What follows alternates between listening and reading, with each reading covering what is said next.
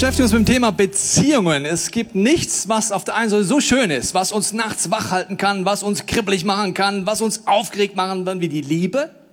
Auf der anderen Seite gibt es nichts, was so traurig, zerstörerisch und verletzend ist wie Beziehungen. Auf der einen Seite ist es das, wo es fast am meisten beschäftigt. Je jünger, desto mehr vielleicht, aber es hört nicht auf, dass uns beschäftigt. Thema Beziehung, Thema Liebe. Es beschäftigt uns eigentlich fast nichts mehr. Auf der anderen Seite ist es das Thema, wo wir die wenigsten Antworten haben. Ist dir mal aufgefallen? Also wir haben schon Antworten. Wenn wir den Fernseher anmachen, wenn wir die Medien nachmachen, gibt es Vorschläge. Aber die Bibel gibt dir einen sehr einfachen Tipp. Sie sagt, schau dir an, was die Früchte sind. Was kommt am Ende raus in der Breite der Gesellschaft? Möchtest du das auch? Dann mach alles, wie alle machen.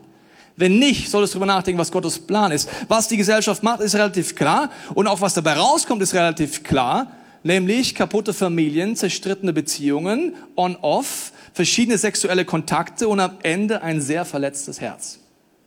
Okay, wir wollen uns heute genau anschauen und das Schöne ist, die Bibel ist voller Aussagen. Sie sagt explizit was dazu und implizit. Heute geht es um Dating. Wenn du äh, Kinder hast, solltest du mitschreiben, weil wenn du es ihnen eines Tages nicht lehrst, lehrt es ihnen keiner. Wenn du noch nicht verheiratet bist, dann solltest du erst recht mitschreiben. Wenn du verheiratet bist, wirst du heute im Rückspiegel Dinge sehen, aus deiner Dating-Phase, die dich heute noch beeinflussen. Auch du solltest dringend aufpassen, egal wie lange du schon verheiratet bist, weil wir uns biblische Prinzipien angucken. Aber ich frage vorher mit einer sehr sympathischen Aussage aus den Sprüchen an zum Thema Beziehung. Drei Dinge sind mir rätselhaft, sagt er da. Und das vierte ist für mich unbegreiflich. Seid ihr bereit für drei rätselhafte Dinge und für eine unbegreifliche Sache? Also rätselhaft ist der Flug des Adlers am Himmel, das Schleichen der Schlange über einen Felsen, die Fahrt des Schiffes über das tiefe Meer, aber was unbegreiflich ist, ist die Liebe zwischen Mann und Frau. Ist jemand auch der Meinung? Schön, okay. Also wir wollen heute anschauen, was die Bibel explizit zum Thema Dating sagt, aber vor allen Dingen implizit. Leute nehmen die Bibel, denken, sie geben was ein, zum Beispiel Dating. Wie schreibt man es nochmal? D-A-T-I-N-G. Bibelvers, Fragezeichen.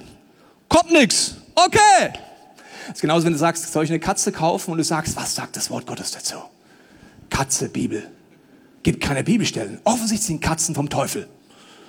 Sonst hätte Gott ja in die Bibel geschrieben, oder? Also, wenn du nach expliziten Verboten suchst, bist du auf der falschen Rolle. Die Bibel will, dass du lebst. Sie hat implizit Aussagen, explizit. Und wir fangen mal mit einer zentralsten Aussage an.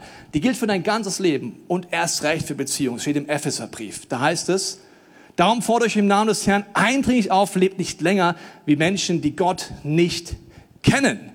Ihr Denken ist verkehrt und führt ins Leere, ihr Verstand ist verdunkelt, sie wissen nicht, was es bedeutet, mit Gott zu leben und ihre Herzen sind hart und gleichgültig. Ihr Gewissen ist abgestumpft. Das heißt, ich tue Dinge, die sind für mich vollkommen normal. Warum? Es ist für jeden normal. Das heißt, mein Gewissen ist abgestumpft. Deshalb leben sie in ihren Leidenschaften, in ihren Emotionen. If you can feel it, you can do it. Das Entscheidende sind meine Leidenschaften, meine Gefühle. Sie sind zügellos und ihre Habgier ist unersetzlich. Ihr habt gelernt, dass ein solches Leben mit Christus nichts zu tun hat. Was Jesus wirklich von uns erwartet, habt ihr gehört. Ihr seid es ja gelehrt worden. Ihr sollt euer altes Leben, das heißt, wenn ich zum Glauben komme, habe ich ein altes Leben, wie alte Kleider ablegen. Folgt nicht mehr euren Gefühlen. Wow. Wie jetzt? Aber das habe ich mein ganzes Leben gemacht. Ich habe mich angezogen gefühlt von einer Person, bin eine Beziehung eingegangen. That's it, oder? Die Bibel sagt genau das Gegenteil, in die Irre führen und euch zerstören. Lasst euch in eurem Denken verändern, euch innerlich ganz neu ausrichten, mal bis hierhin. Das Wort Gottes sagt, dass man komplett neu denken lernen muss, wenn man was will, innerlich in Freiheit und Heilung und Wiederherstellung leben. Wenn du das nicht willst, denk weiter, wie du bis jetzt denkst. Wenn du in deinem Herzen im Reich Gottes leben willst, das heißt, ein Ort, wo Heilung und Befreiung ist, muss ich verstehen, was Gottes Pläne sind. Und Gott hat fast überall andere Vorschläge für dich. Du kannst alles weitermachen wie jetzt, was die Gesellschaft um dich herum macht, aber dann wirst du die gleichen Früchte ernten. Gott hat das Leben erfunden und er möchte, dass du lebst und er möchte dir ganz neu begegnen. Und das wollen wir in dieser Message auch gemeinsam machen. Okay, ich habe die erste Frage an dich. Wie fange ich Beziehungen an? Wenn wir gemeinsam abstimmen und es jetzt mal kurz einblenden. Muss ich mehr machen oder muss ich mehr Gott vertrauen? Abstimmen ist anonym. Es gibt nicht richtig und falsch. Ich werde es nicht bewerten. Ich kann nicht sehen, was ihr macht. Ihr könnt einfach komplett ehrlich sein. Nicht, was ist die richtige Antwort im Religionsunterricht, sondern was ist deine Antwort, wie du es gerade siehst. Vielen Dank, dass ihr abstimmt. Der Christ wird uns reinnehmen in dieses Thema, wie kann ich Beziehungen anfangen. Ich bin jetzt 28 Jahre alt und als ich vor zwei Jahren immer noch Single war, habe ich angefangen, mir Fragen zu stellen. Zum Beispiel diese Frage, die du gerade eben gesehen hast. Sollte ich mehr tun, aktiver werden oder sollte ich mehr auf Gott vertrauen? Und ich weiß nicht, welche Frage dich heute als Single hier beschäftigt, aber ich möchte dich ermutigen, in die Bibel zu schauen, weil du dort gute Antworten finden werdest. Vielleicht sagst du jetzt, naja, also damals, als die Bibel geschrieben wurde, da gab es ja noch gar kein Dating. Und es stimmt. Und in der ganzen Bibel geht es auch nicht um Dating in erster Linie, sondern um Jesus und wie sehr Gott uns Menschen liebt. Aber weil Gott uns so sehr liebt, ist es ihm nicht egal, was wir im Bereich Beziehung machen, sondern er wünscht sich, dass wir diese Freude erleben können, die er für uns geplant hat. Das heißt, wenn du ein bisschen besser in die Bibel schaust, wirst du ganz viele Prinzipien entdecken. Und wir fangen mal mit einem an in Hohes Lied 8, 7 bis 9. Da steht, wir haben eine Schwester, sie ist noch sehr jung und hat noch keine Brüste. Was sollen wir tun, wenn die Zeit kommt, dass jemand um sie werben wird? Wenn sie wie eine Mauer ist, dann schmücken wir sie mit einer silbernen Krone. Doch wenn sie wie ein Tor ist, dann müssen wir sie mit Zedernbalken verriegeln. Also wie du siehst, Menschen und Situationen sind völlig unterschiedlich. Es kann sein, dass der eine Rat für dich genau richtig ist, aber der andere Rat für dich genau wichtig ist. Und eine zweite Sache, die wir gerade gesehen haben, ist, dass es sein kann, dass wir im Bereich Beziehung wie eine Art Mauer oder vielleicht auch eher wie ein weit geöffnetes Tor sind. Also es kann sein, dass ich zu zu offensiv bin. Vielleicht ist bei jemand anders aber auch dran, dass er merkt, dass er zu defensiv ist. Wenn du wie eine Mauer bist oder wenn du merkst, du bist wie eine Mauer geworden, dann ist es spannend, sich anzugucken, was macht diese Mauer eigentlich aus. Ich habe dir mal drei Punkte mitgebracht und der erste ist das Thema Angst. Da gibt es ein Zitat von C.S. Lewis, der sagt, Lieben heißt verletzlich zu sein. Liebe irgendetwas, irgendetwas und es wird dir bestimmt zu Herzen gehen oder gar das Herz brechen. Wenn du ganz sicher sein willst, dass deinem Herz nichts zustößt, dann darfst du es nie verschenken, nicht einmal einem Tier. Umgib es sorgfältig mit Hobbys und kleinen Genüssen, meide alle komplizierten Situationen, verschließ es sicher in einer Box oder einem Sarg deiner Selbstsucht. Aber in diesem Sarg, wo es sicher, dunkel, gefühlslos und luftlos ist, verändert sich dein Herz. Es bricht zwar nicht, sondern es wird unzerbrechlich, undurchdringlich und rettungslos. Angst kann also wie eine Mauer sein, die um uns herum aufgebaut wurde. Und der zweite Punkt, das ist auch eine Sache, die ich bei mir entdeckt habe, ist das Thema Stolz. Als ich eines Tages Sprüche 21, 24 gelesen habe, da stand, ein Spötter ist stolz und hochmütig. Er handelt in grenzenloser Selbstüberschätzung. Als ich es gelesen habe, habe ich gemerkt, Selbstüberschätzung führt dazu, dass ich denke, ich bin zu gut für sie. Oder vielleicht denkst du, du bist zu gut für ihn. Die Folge ist, dass du in deinem Leben potenziell, also Partner, die sehr gut zu dir gepasst hätten, aussortieren wirst und eine völlig unreale Vorstellung bekommen wirst. Der nächste Punkt ist Passivität. In meinem Leben war es so, dass ich gemerkt habe, ich habe meinen Alltag so vollgepackt mit To-Dos und mit Aufgaben, mit Arbeit, Sachen, die mir wirklich auch Bedeutung gegeben haben. Und ich habe gemerkt, ich habe dem Thema Beziehung gar keinen Raum gegeben. Ich habe ihm gar keine Zeit gegeben. Und jetzt könnte man natürlich sagen, naja, Psalm 127, da steht da drin, denen, die Gott liebt, schenkt er es im Schlaf. Und diese Bibelstelle ist wahr und es ist stimmt und es ist richtig. Aber wenn du nur einzelne Puzzleteile, einzelne Verse rausnimmst und die dann betonst, dann kriegst du ein völlig schräges Bild. Es ist so wichtig, dass du anfängst, die komplette Bibel von vorne bis hinten zu lesen. Sonst fängst du an, völlig schräge Vorstellungen als Christ zu bekommen. Es gibt zum Beispiel auch Sprüche wie 1822. Wer eine Frau gefunden, hat Gutes gefunden und hat Wohlgefallen erlangt von dem Herrn. Also wer eine Frau gefunden hat, das was Aktives ist, was, ich musste auch was tun dafür und dann hat Wohlgefallen erlangt von dem Herrn. Das heißt, Gott freut sich mit mir und mit dir, wenn du eine Partnerin, eine Partnerin gefunden hast. Jetzt ist die Frage, naja, wie sucht man denn ganz praktisch oder was, was kann ich denn machen? Bei mir war es so, ich habe eines Tages eine Frau im ICF kennengelernt, die ich sehr oder die ich interessant fand, aber mehr erstmal noch nicht. Also ich fand sie nicht so interessant, dass ich gleich mit ihr einen Kaffee trinken wollte. Und was mir aber sehr geholfen hat, dass es sehr viele Möglichkeiten gibt, Menschen ganz entspannt in Gruppen kennenzulernen. Ich habe dir mal so eine Grafik mitgebracht, wie das ungefähr aussehen kann. Halte ich nicht an Einzelpunkten fest, aber dieser erste Punkt war für mich ganz wichtig. Was du auch daran siehst, dass das Ziel entscheidend ist, wie der Weg dahin aussieht. Wenn dich mal gewundert hast, warum manche äh, Menschen Daten ganz anders angehen, liegt es daran, weil sie ein anderes Ziel haben. Es geht halt um ein bisschen Spaß haben, eine coole Zeit äh, zu haben und dann ähm, war es das aber auch wieder. Das bei, war in meinem Fall natürlich ein bisschen anders. Was mir sehr geholfen hat, wir waren zum Beispiel auf einer Konferenz, wir waren mal auf einer christlichen Freizeit, wo wir uns einfach ganz entspannt und unkompliziert unterhalten konnten, ich sie immer besser kennenlernen konnte und irgendwann kam dann dieser Moment, wo ich gemerkt habe, okay, ich muss aus dieser Mauer raus. Äh, ich hab, wir, haben uns, hab, also wir haben uns beide darauf eingelassen, uns auch zu daten. Und das Interessante ist, nach zwei, drei Monaten war ich zum ersten Mal verliebt. Obwohl ich am Anfang so skeptisch war. Also, was ich dir mitgeben möchte an dieser Stelle, jeder Mensch ist völlig unterschiedlich. Es kann sein, dass bei dir was ganz anderes dran ist wie bei, wie bei deinem Nachbar. Aber entscheidend ist, dass wir anfangen, Gott die Möglichkeit zu geben, zum Beispiel durch Bibellesen oder durch Gebet in unser Leben reinzusprechen. Und vielleicht ist es dran, aktiver zu werden, vielleicht ist es dran, ähm, mehr auf Gott zu vertrauen und vielleicht ist es auch beides. So, jetzt darfst du wieder dein Handy rausholen. die zweite Frage, und zwar, ist es wichtiger auf die Persönlichkeit zu achten oder ist es wichtiger auf Attraktivität und Aussehen zu achten? Jetzt nicht, was du denkst, was richtig ist, sondern was einfach deine Meinung ist. Also ihr sagt alles, sie kann aussehen wie der letzte Pfosten, Hauptsache Charakter. Respekt seid ihr heilig. Okay, gut. Why not? Ja, ist ja anonym, kann man abstimmen, was man will.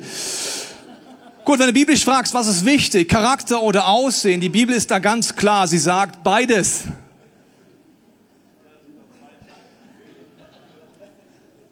Ja, manche Männer atmen auf, Frauen auch. Ja, beides ist wichtig, absolut. Du darfst gar nicht gegeneinander ausspielen. Und ähm, du kannst gerne, was ich nur sagen will, auf dieser äh, Homepage Fragen notieren, weil die da kannst du auch voten während der Message, weil die Top zwei Fragen werde ich am Ende noch beantworten. Also wenn zwischendurch eine Frage kommt, kannst du gerne in deine Homepage hier reinschreiben. Okay, Charakter.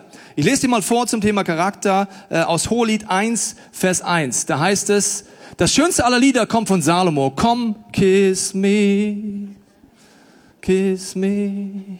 Immer wieder. Kiss me, kiss me again, kiss me. Ich genieße deine Liebe mehr als den besten Wein. Der Duft deiner Salben betört mich. Dein Name ist wie ein besonderes Parfüm, darum lieben dich die Mädchen. Also, die Frau redet hiervon, dass sie angezogen ist von dem Kollegen. Also der stinkt nicht wie Otto, sondern der duftet wie eine Blume.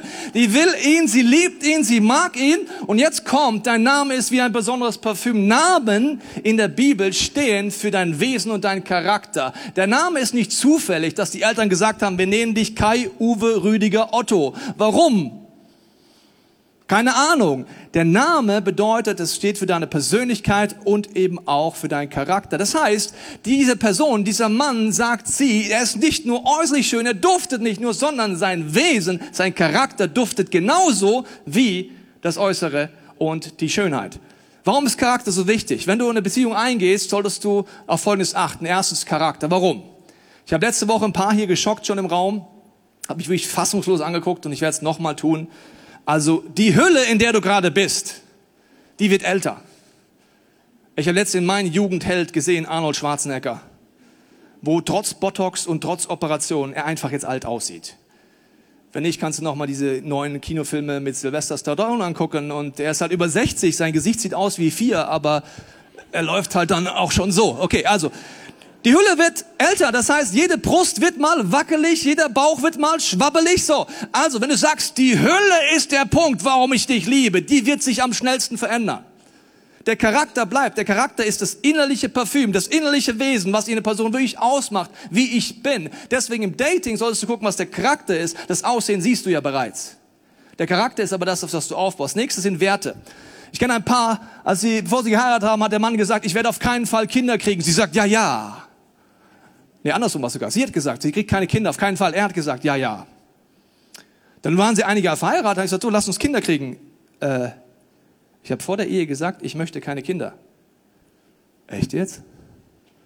Ja, ich dachte, das war so eine Phase. Nee, ich habe es dir vorher gesagt. Die Werte solltest du dir vorher angucken. Dann, der nächste Punkt ist Konfliktfähigkeit. Also wenn ich nicht in der Beziehungsphase merke, dass wir Konflikte lösen können und dran arbeiten, wie soll das später in der Beziehung klappen? Du kannst gerne heute das Spam-Buch kaufen, super Buch zum Thema Konflikte. Ja? Oder nächster Punkt ist Lernbereitschaft. Denkt mein Partner immer, er hat recht und lernt nie was dazu, dann viel Spaß in deiner Ehe. Am schlimmsten sind zwei Leute, die immer recht haben und nie was dazu lernen. Das nennt man dann Hölle. Lernbereitschaft sehe ich in der Beziehung. Und das Letzte ist, natürlich ist Jesus das Fundament. Hobbys verändern sich, Aussehen verändern sich, Interessen verändern sich, das bleibt.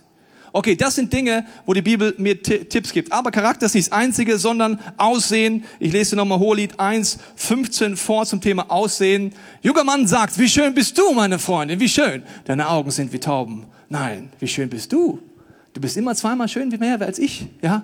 Nee, du bist schöner. Nein, du bist schöner. Nein, du bist immer zweimal mehr schön als ich schön bin. So, jetzt geht's einfach hin und her, kannst du nachlesen. Es ist eine wunderbare Bildersprache, die Bibel ist voller Bildersprache.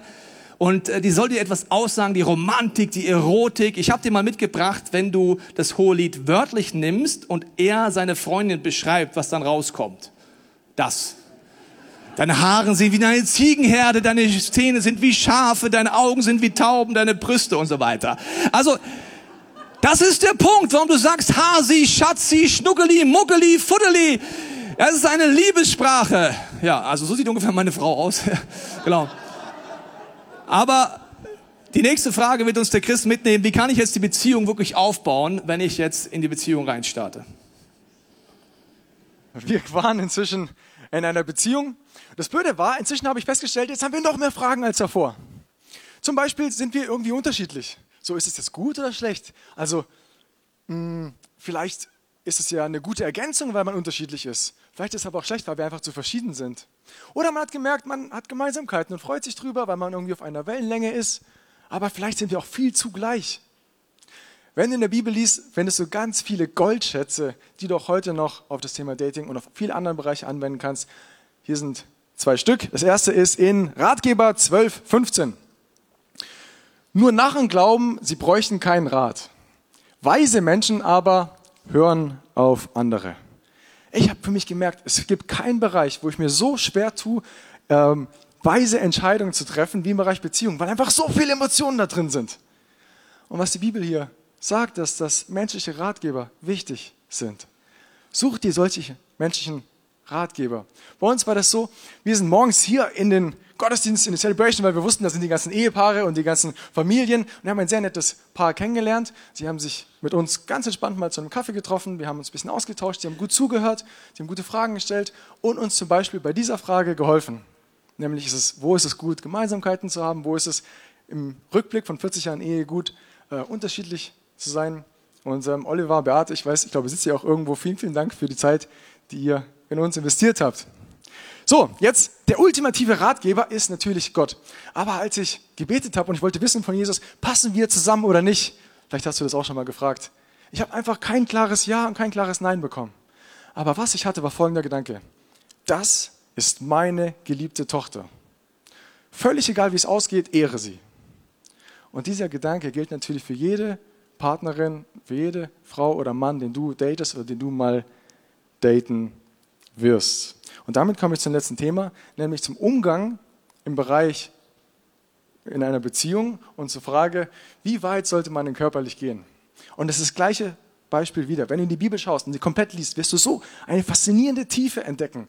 Die Bibel gibt keine einfachen Antworten. Zum Beispiel, auf der einen Seite steht dort, ähm, Sexualität ist was Großartiges, eines der schönsten Sachen, die Gott uns geschenkt hat. Und gleichzeitig sagt sie aber, es hat alles seinen richtigen Ort, alles hat seinen richtigen Rahmen. Es gibt nämlich ein Problem, auf das ich ganz kurz eingehen möchte. Nämlich ist es so, wenn du jetzt noch nicht verheiratet bist, besteht die Chance, dass zum Beispiel die Frau, mit der du gerade datest, die zukünftige Frau von einem anderen Mann ist. Und Jesus hat dazu in Matthäus 7,12 gesagt, geht so mit anderen um, wie die anderen mit euch umgehen sollen. In diesem Satz sind das Gesetz und die Propheten zusammengefasst. Und jetzt nehmen wir einfach mal den Satz, drehen ihn ein bisschen um und gucken uns an, was das für Beziehung heißen würde. Was würdest du dir wünschen von dem Mann oder von der Frau, die gerade deine Frau datet?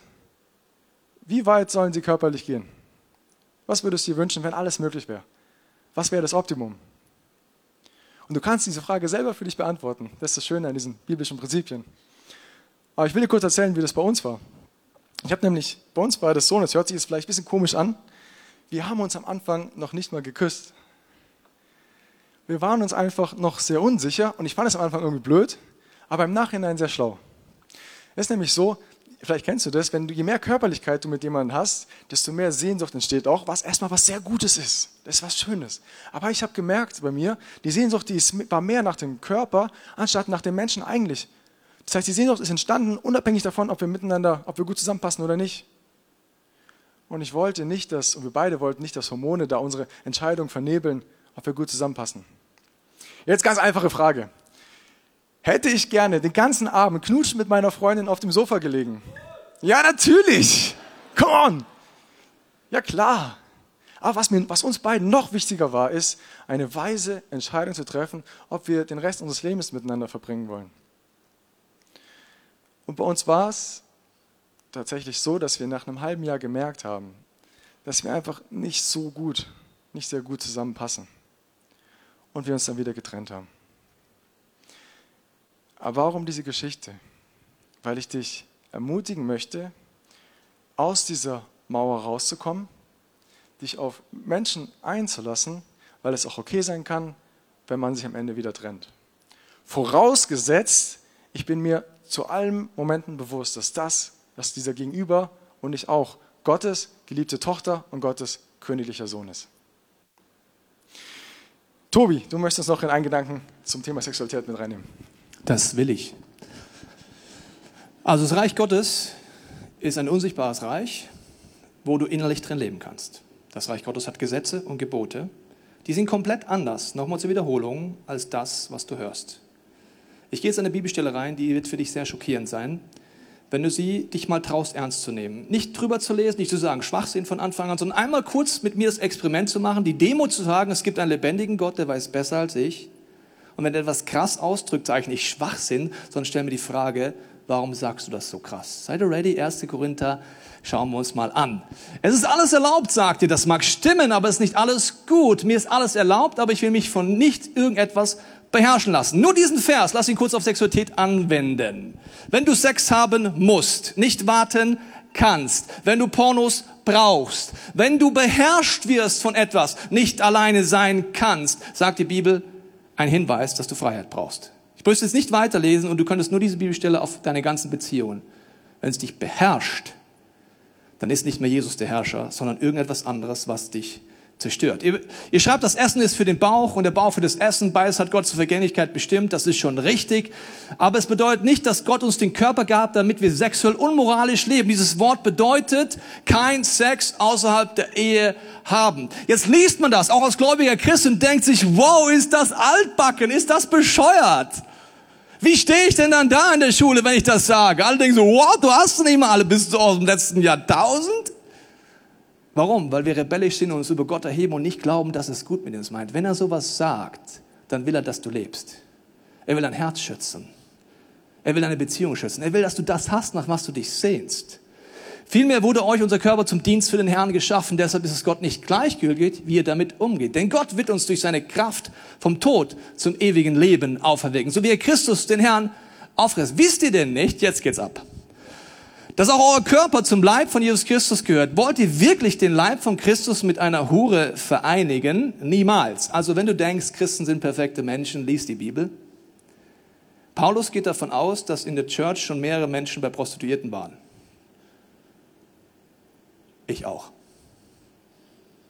Warum? Ich kenne Menschen. Und ich weiß, dass wir gegen Gott rebellieren, dass wir ihm nicht vertrauen, dass wir an Orten das Leben suchen, wo es uns eigentlich zerstört. Denn wer sich mit einer Hure einlässt, der wird ein Leib mit ihr. Ist euch das nicht klar? Nee, ist uns nicht klar. Ist doch nur Sex. Ist doch nur Sex. Ein bisschen Spaß muss sein. Nein, es ist uns gar nicht klar. Die teuflische Lüge ist, es ist nur Sex. Das Wort Gottes sagt, du bist eins. Und jetzt geht's ab. Ach du liebe Scheiße. Es heißt ja schon in der Heiligen Schrift von Mann und Frau, sie werden eins sein mit Leib und Seele. Paulus verwendet die Bibelstelle, wo du heiratest, wenn du mit jemandem Sex hast, egal ob mit der Prostituierten oder irgendwo außerhalb der Ehe, und du wirst eins mit Körper. Das habe ich gewusst. Mit Seele und mit Geist. Wenn ihr dagegen in einer engen Verbindung mit dem Herrn lebt, werdet ihr mit eins sein durch seinen Geist. Und dann heißt es noch, Hütet euch vor jeder verbotenen sexuellen Beziehung. Warum sagt das Gott so krass? Er will, dass du lebst. Weißt du das? Er will dein Herz beschützen. Wenn er so krass redet, bitte lass uns kurz die Demut sagen, Gott, warum redest du so krass? Warum redest du so krass? Denn mit keiner anderen Sünde, mit keiner anderen Sünde. Lass es uns kurz ernst nehmen, bitte, bitte, nur ganz kurz. Du kannst wieder rausreden und sagen, alles Schwachsinn. Ganz kurz. Mit keiner anderen Sünde vergeht man sich so sehr am eigenen Körper wie im sexuellen Fehlverhalten. Gott ist der Meinung, es zerstört dich. Nein, ein bisschen Spaß muss sein. Ist doch nur Sex. Willst du innerlich frei sein und geheilt werden, dann musst du die Demut haben, Gott redet zu mir. Wenn nicht, mach alles, was alle um dich herum machen. Oder habt ihr etwas vergessen, dass euer Körper ein Tempel des Heiligen Geistes ist, wo Gott in das Wort. Gott ist kein Moralist, er möchte dich nicht einschränken, er weiß, es gibt nichts Größeres, was dich zerstört. Lass uns kurz überlegen, warum es so ist. Wenn du Sex hast, nimmst du eine Bindung auf und die ist göttlich. Gott hat sie gefunden, diese Bindung ist wie Kleber. Es ist der beste und schönste Kleber, den es gibt. Auf der körperlichen Ebene durch Hormone an jemanden gebunden zu sein. Das gehört in die Ehe. Das gehört ein Ort, wo du vorher überlegt hast, ist das Charakter da? Ist das Wesen da? Will ich mit dieser Person festkleben? Für mein ganzes Leben. Ach du liebe Scheiße. Will ich das? Weil ich klebe wirklich fest. Körperlich, jetzt seelisch. Wenn du Ex-Partner hattest, egal wie weit du gegangen bist, je weiter du gegangen bist, hängt dein Herz fest. Woran merkst du, du bist in einer neuen Beziehung und du träumst oder denkst an den Ex-Partner. Du hängst da hinten fest, du klebst fest. Du willst eine neue Beziehung eingehen, aber du klebst. Je mehr Ex-Partner, desto mehr Klebstoff. Du hängst dort überall fest, seelisch. Du bist gar nicht frei. Du sagst, wow, jetzt habe ich einen Partner, aber die ganzen Ex-Partner hängen an dir fest. Jetzt sagst du nein, dann sage ich, wenn du schon gemacht hast, kennst du dein Leben. Du wünschst dir dann Intimität. Wow, wir haben geheiratet. Halleluja. Aber ich klebe fest. Wusstest du, dass du seelisch festkleben kannst an deinen Eltern? Das bedeutet, du hast einen Partner und denkst ständig bei deiner Frau, wow, das ist wie meine Mutter. Dann klebst du an deinen Eltern. Es gibt eine gesunde Verbindung zu deinen Eltern, die ist göttlich. Es gibt eine teuflische, damit musst du dich lösen. Du kannst an Ex-Partnern hängen, du kannst an verschiedenen Leuten hängen. Seelisch. Seelische Bindungen sind nicht locker. Gott sagt, es gibt nichts, was dich mehr zerstört in deinem Herzen, wenn du festklebst. Du wünschst die Intimität, dann sagst du, wow, let's have sex. Aber du bist innerlich kaputt. Du hängst an lauter Ex-Partnern fest und sagst, ich will jetzt hier irgendwie Intimität. Und dann bist du frustriert von Ehe. Du musst ans Kreuz gehen. Und jetzt kommt krass, jetzt wird's krass. Du wirst geistlich eins. Wir machen ja kurz das Experiment, nur mal kurz für fünf Minuten Gott ernst zu nehmen. Ja, nur für fünf Minuten. Danach kannst du mir sagen, du machst es nie wieder in deinem Leben. Das würde bedeuten, wenn jemand Sex hast, werdet ihr geistlich eins. In der Ehe, sehr schlaue Idee. Es gibt keine größere Autorität, als wenn zwei auf dieser Erde eins werden, indem sie bitten. Geistlich bist du mit jedem Sexualpartner eins. Das bedeutet, alles Destruktive, alle Dämonen, die da rumfleuchen, laut dem Wort Gottes dürfen einfach zu dir rüberlaufen. Alle Flüche, die der Kollege hat, dürfen einfach so. Warum? Ihr seid körperlich, seelisch, geistlich eins. Das Wort Gottes sagt, nichts zerstört dich mehr als das. Sagst du, nein, stimmt nicht, dann schau die Früchte in deinem Leben an. Bist du frei? Bist du geheilt? Kannst du lieben? Hast du erfüllte Sexualität? Oder hängst du fest? Merkst du, du wünschst eine Beziehung, aber du bist beziehungsunfähig, dann hängst du dort fest. Gott sagt, es gibt nichts Zerstörerisches. Er klagt dich nicht an, es gibt das Kreuz. Er sagt, komm bitte zu mir, bitte, mein geliebtes Kind ich will dich heilen. Ich kann jede seelische, körperliche und geistige Bindung durchschneiden durch das, was ich getan habe, weil du hängst fest mit jeder Partnerschaft, wo du es außerhalb der Ehe lebst, klebst du wie zwei Papiere aneinander. Es ist göttlich, es ist gut, es ist der größte und härteste Klebstoff der Weltgeschichte und es ist göttlich. Jetzt geht's auseinander. Ja, wir waren ja Gott sei Dank nicht verheiratet. So sieht dein Herz aus. So sieht dein Herz aus. So sieht deine Seele aus. Und so sieht deine Sexualität aus. Wir vertrauen Gott nicht, merkst du es?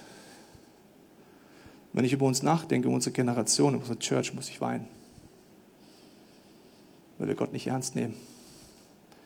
unser Herz zerfetzt wird, unsere Seele, unser Geist. Wenn du verheiratet bist, es früher nicht so gelebt hast, ist die Wahrscheinlichkeit hoch, dass es dich immer noch beeinflusst. Ich habe erst vor zwei Wochen seelische Bindungen wieder lösen müssen in meinem Leben, weil der Heilige Geist die gezeigt hat. Und es gibt nichts Befreiendes, als das zu tun. Jesus ist für dich am Kreuz gestorben, um dich zu heilen. Aber das Reich Gottes hat Gebote. Wenn du sie brichst, brechen sie dich. Wenn Gott in seinem Wort sagt, es gibt nichts, was dich so sehr zerstört, dann kannst du schon rausdenken und sagst, das ist eine Religion. Nein, das ist keine Religion. Gott will, dass du lebst. Ich brauche Gott in meinem Leben. Das heißt, egal ob verheiratet oder nicht, ich brauche heute diesen Jesus und ich brauche Heilung. Wir alle brauchen Heilung. Wir leben alle in einer Generation, in einer Gesellschaft, wo das alles lächerlich macht. Wir haben ungesunde Bindungen zu unseren Eltern, zu unseren Kindern, zu Partnern, zu Kirchen manchmal. Und Jesus will dich befreien. Er ist der Einzige, der es kann. Und deswegen will ich dich einladen, nachher werden wir beten mit dir. Wir werden dir die Chance geben, einfach drauf zu hören und einfach mal ehrlich zu werden, weil Gott klagt dich sowieso nicht an. Aber vorher werden wir noch zwei Fragen beantworten, die ihr im Raum habt, die ihr abgegeben habt oder abgestimmt habt. Und dann werden der Chris und ich beten. Wir werden euch die Möglichkeit geben, darauf zu reagieren und äh, einen Schritt zu gehen. Okay, Tobi. Erstmal vielen Dank für eure ehrlichen Fragen.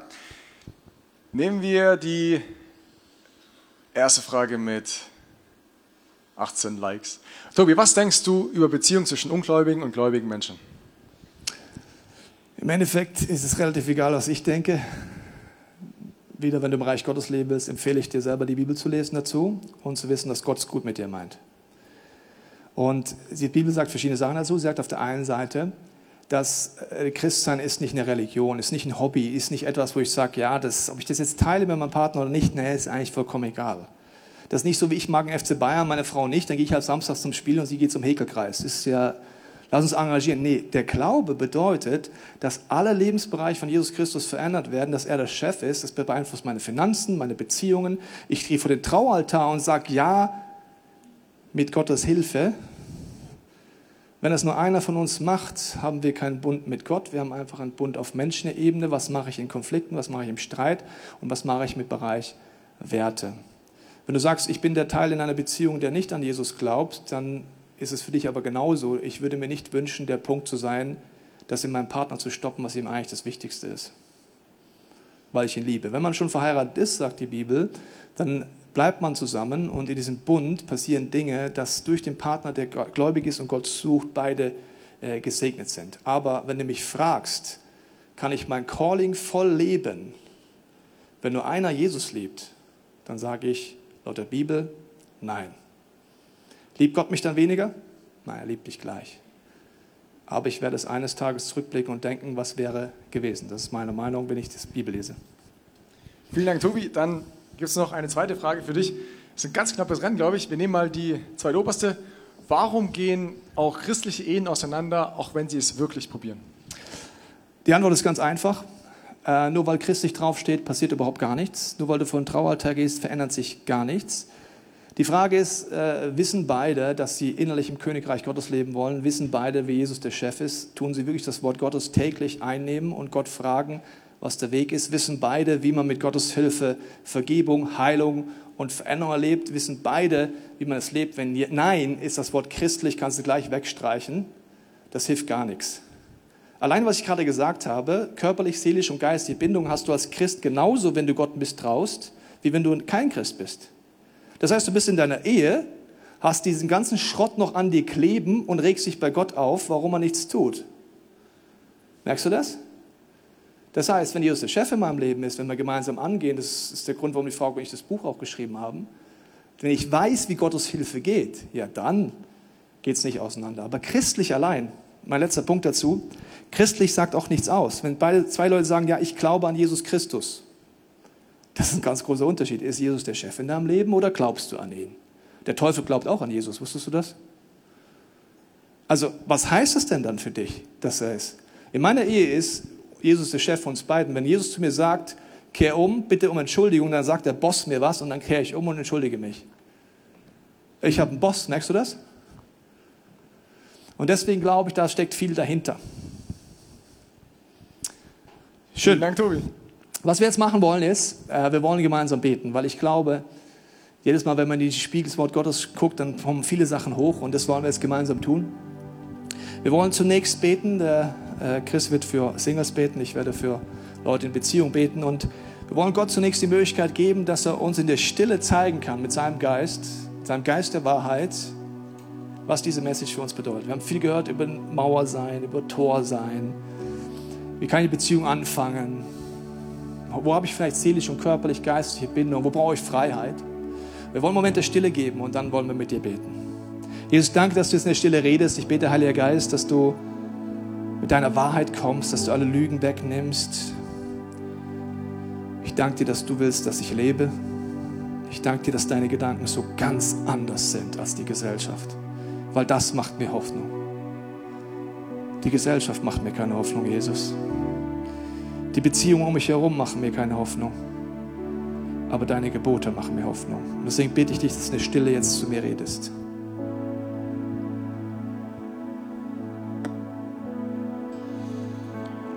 Und Jesus, ich danke dir, dass du jede einzelne Person in diesem Raum liebst, dass du sie wunderbar geschaffen hast. Und ich bitte dich, dass du jetzt jeder einzelnen Person ganz persönlich nochmal neu zusprichst, dass sie wunderschön ist, dass sie einzigartig ist, dass du wunderbar gemacht wurdest von ihm. Und Jesus, ich bitte dich, dass du jeder einzelnen Person jetzt, egal ob hier in der Halle oder zu Hause vom Podcast, dass du in ihr Herz sprichst, dass du mit ihr zusammen ins Gebet gehst und ihr zeigst, wenn sie eine Mauer ist, was sind diese, was sind diese Steine, die aufgebaut wurden und wie kann man, was ist der nächste Schritt, den sie angehen kann? Was ist dein persönlich nächster Schritt? Und falls du merkst, dass du wie ein Tor bist, bitte dich, Jesus, dass du dieser Person zeigst, was ist gerade als nächstes bei der Person dran. Ich segne uns alle mit einer Sehnsucht, demütig zu sein, Gottes Gebote herausfinden zu wollen, sein Leben zu entdecken. Vater, es tut mir leid in meinem Leben, wo ich mich über deine Gebote stelle, sie breche, arrogant bin, dem Zeitgeist mehr glaube als dir, Heiliger Geist. Du siehst den Zerbruch in unserem Leben und den Schmerz.